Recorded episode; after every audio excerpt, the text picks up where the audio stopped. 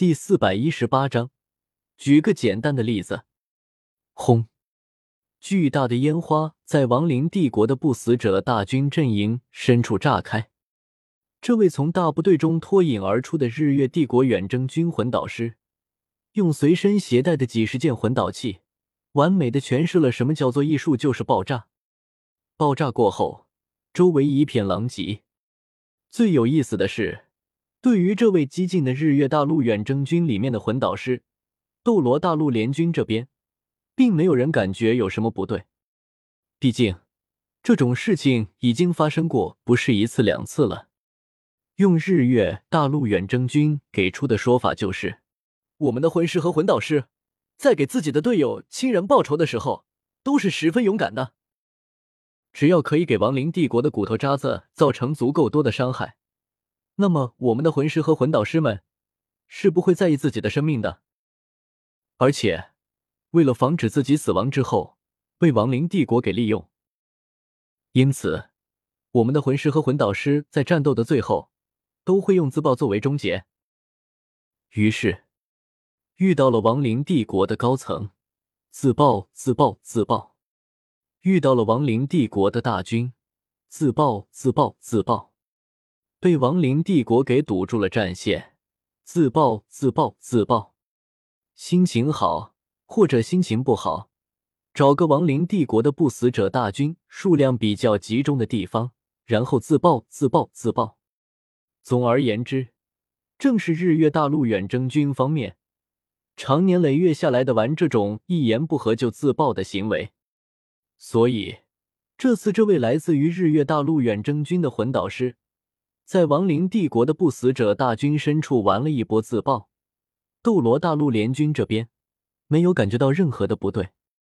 事实上，除了一开始的十几次自爆，是为了给斗罗大陆联军方面树立一个一言不合就自爆的印象之外，日月大陆远征军方面的后续那些自爆，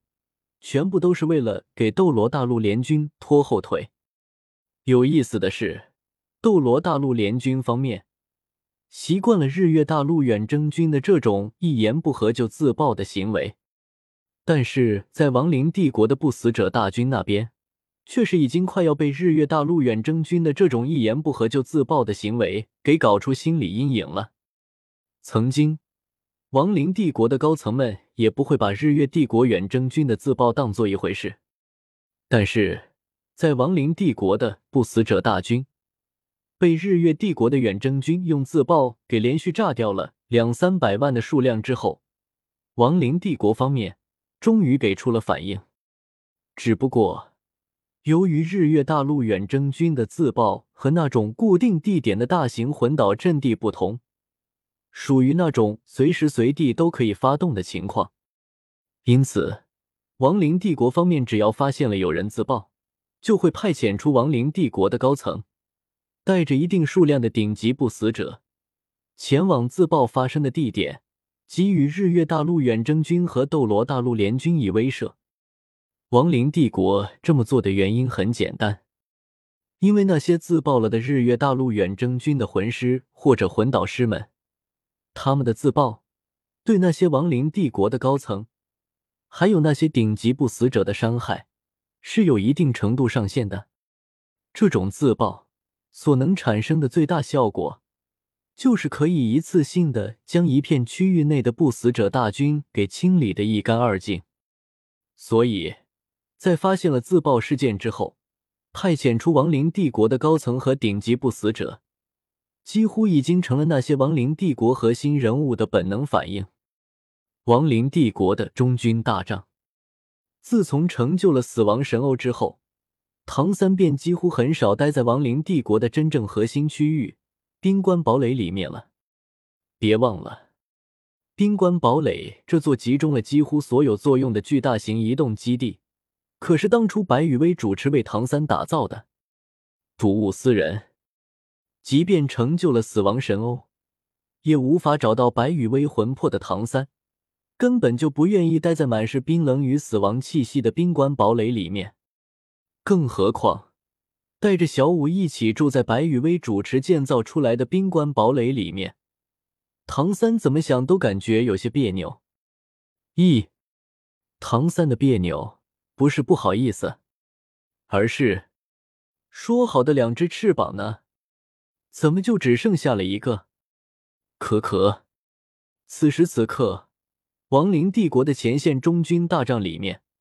唐三在收到了手下的不死者们通过不死者专属的灵魂网络所传递过来的消息，知道了又有日月帝国远征军的魂导师玩了一波自爆。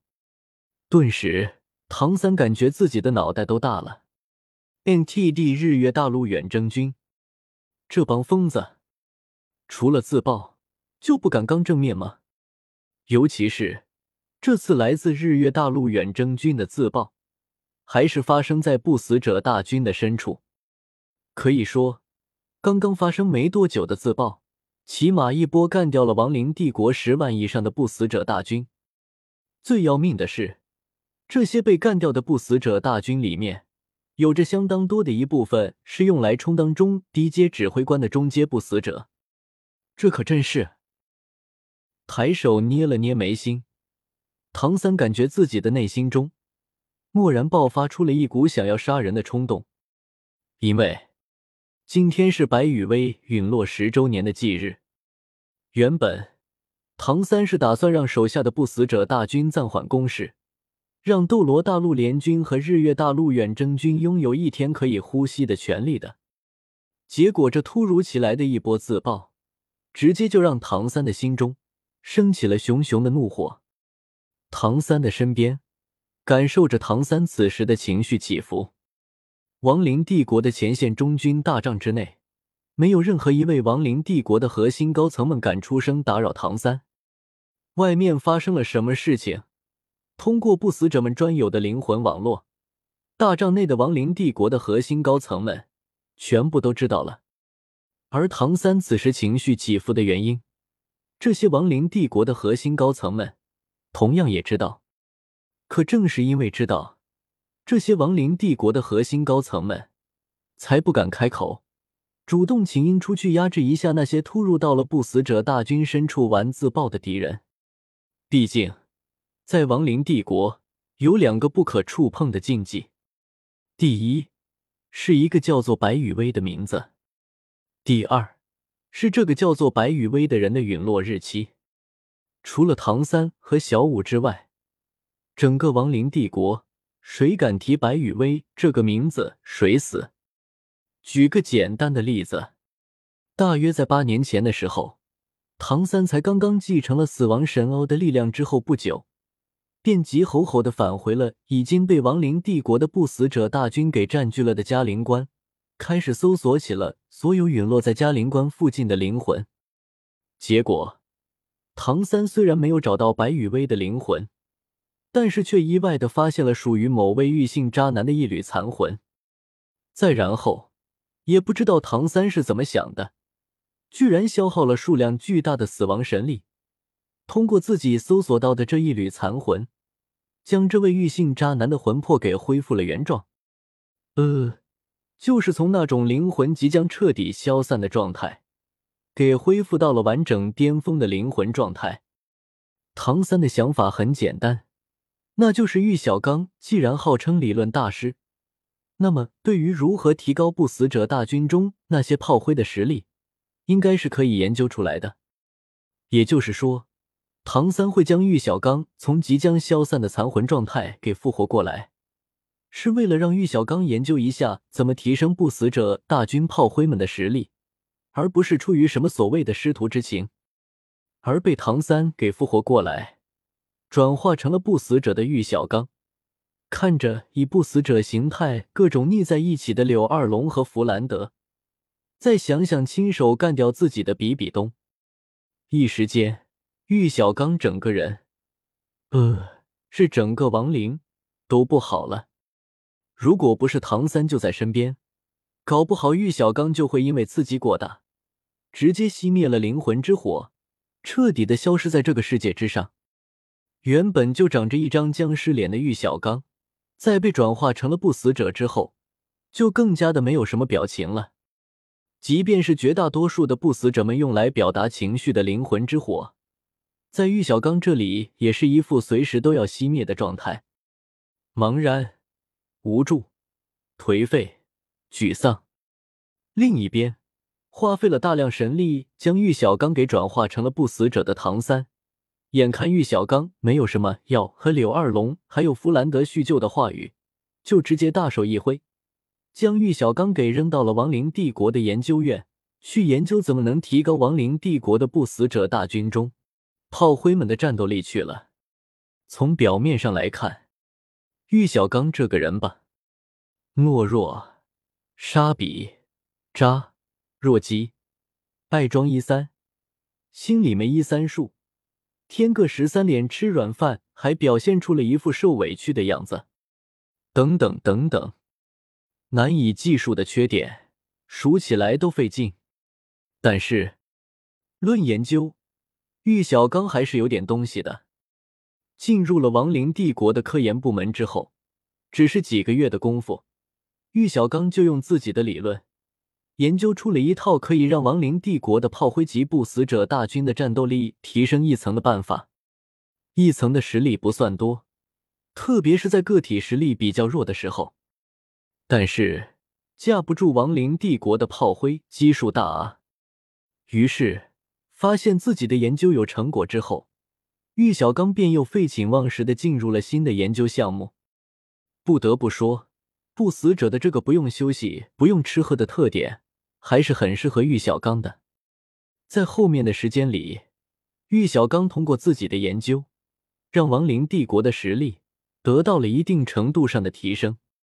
新型炮灰级不死者食尸鬼是被玉小刚给研究出来的。战争级别的不死者，各种类型的缝合怪，是玉小刚在原本的缝合怪上面研究并改良出来的，可以用在战争之中，极其适合不死者大军使用的器械，也分分别玉小刚给研究了出来。在进入了研究状态之后，玉小刚仿佛就是变了一个人一样。绞肉机改良版瘟疫发射器，死亡神力大炮，天灾熔炉。骸骨巨兽。自从玉小刚进入了亡灵帝国的科研部门之后，太多太多的高科技从玉小刚的手里诞生了。虽然玉小刚并不明白为什么自己在被转化成了不死者之后，各种各样的思路纷纷出现在了自己的脑海里，但是这并不妨碍玉小刚借助着自己为亡灵帝国所做出的贡献，成为亡灵帝国的高层之一。有一说一，毕生梦想就是功成名就、人前显圣的玉小刚，终于在死后达成了自己的夙愿。因为按照人口数量来算的话，亡灵帝国的人口数量可是要远远的超过当初的天斗帝国啊！在亡灵帝国内部混成了高层，也算是变相达成了功成名就、人前显圣的玉小刚，整个人就有点飘了。比如说，时不时的在柳二龙和弗兰德腻在一起的时候，故意跑到两个人的面前晃悠一圈，让柳二龙和弗兰德两个人不得不因为诡异的气氛而集体闪人。毕竟，即便柳二龙和弗兰德分分钟就能活拆了同为不死者的玉小刚，但是玉小刚仗着自己为亡灵帝国所做的贡献，再加上唐三的庇护。可以说是有恃无恐。没办法，如果柳二龙和弗兰德只是因为玉小刚在自己面前晃悠，然后就活拆了玉小刚的话，怎么都没办法给唐三一个合理的解释。因此，本着眼不见心为净的原则，柳二龙和弗兰德两个人每次都是在看到了玉小刚之后躲得远远的。不过，在柳二龙和弗兰德的心里，却是狠狠的给玉小刚记上了一笔。变 T D 玉小刚，你就祈祷你可以一直不停的为亡灵帝国做出贡献，然后让唐三一直将你庇护下去。等到你什么时候在唐三那里失宠了，就是你玉小刚的死期。反正大家都是不死者，没有寿命的限制，慢慢玩，不着急。总而言之。发现了柳二龙和弗兰德每次都躲着自己走之后，玉小刚整个人都如同什么玩意似的，就差在脖子下面挂一块写着“我很牛逼，别惹我”的牌子了。关于柳二龙、弗兰德和玉小刚这个曾经的黄金铁三角组合的事情，别以为玉小刚干不出来这种故意恶心人的事情。想想原本斗一时间线里面，玉小刚自己懦弱到自闭、自闭到跑路的时候，明知道弗兰德喜欢柳二龙，自己却依旧在吊着柳二龙的感情。讲道理，真那么过意不去？你特喵的倒是写封信给弗兰德，让弗兰德去追柳二龙啊！弗兰德会不会去做是一回事。你玉小刚到底有没有真心的为黄金铁三角中的另外两个人着想，是另外一回事。可别说玉小刚找不到弗兰德，想想唐三是怎么去史莱克学院的，